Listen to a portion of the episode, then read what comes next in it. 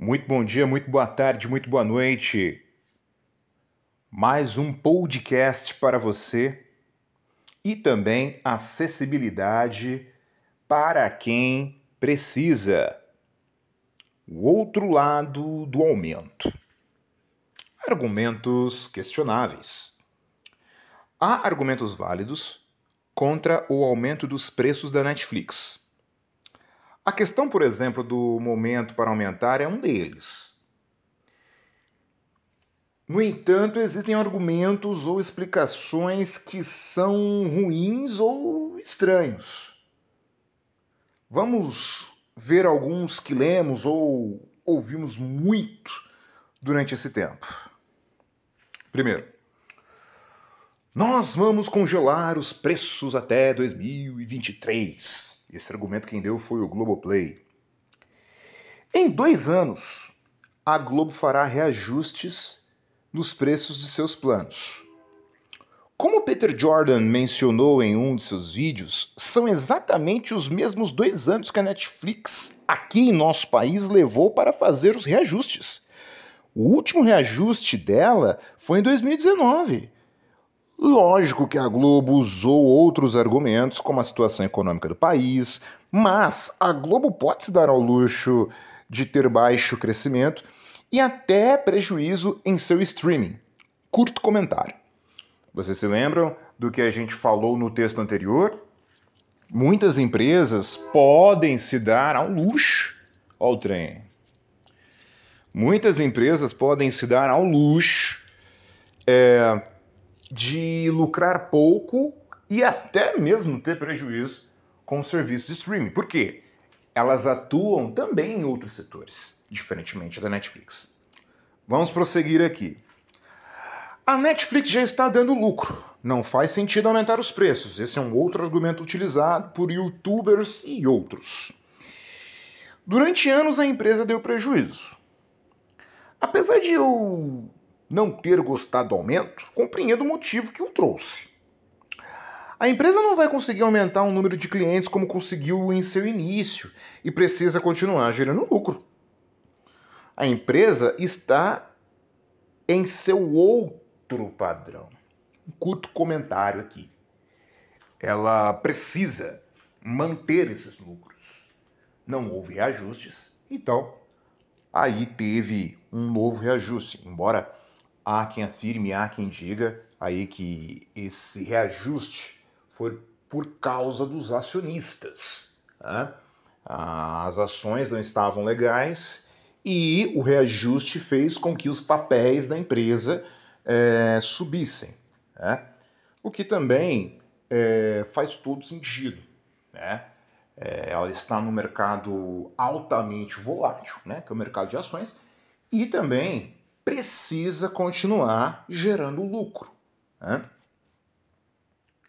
Um outro argumento: aumentar os preços para trazer conteúdos novos é bobeira porque ninguém consegue assistir a tudo que tem no catálogo da Netflix. Youtubers e outros. Ai meu Deus. Esse argumento é um dos piores, para não dizer o mais fraco. Eu explico por quê. É claro que nem uma vida inteira você vai assistir a todo o catálogo da Netflix. Da mesma forma que também não vai conseguir assistir ao catálogo do HBO Max ou todas as novelas da Rede Globo. A propósito, a Warner, a Globo e tantas outras vão continuar trazendo novidades, independentemente de ser possível ou não assistir ao catálogo completo. Quanto mais novidades a Netflix trouxer, melhor. Nenhuma empresa fica dependendo só de produções antigas ou deixa de produzir por ter muito conteúdo. Por que a Netflix ficaria? Hum? Um último argumento aqui, e esse argumento, já estou dando um curto comentário, e esse argumento pode ser perigoso e pode acabar depondo contra própria empresa é o seguinte: não é proibido dividir sua conta. HBO Max. Mas antes de, de comentar sobre ele, vou fazer um curto comentário aqui. É, talvez a HBO Max não proíba o compartilhamento de senhas. Tá? HBO Max, para quem não sabe, pertence aí a AT&T, né? A Warner Media, é um gigantesco conglomerado, né? um poderosíssimo conglomerado mundial aí. E uh, do mesmo caso do Globoplay, é, não depende só desse serviço de streaming, hum? mas uh,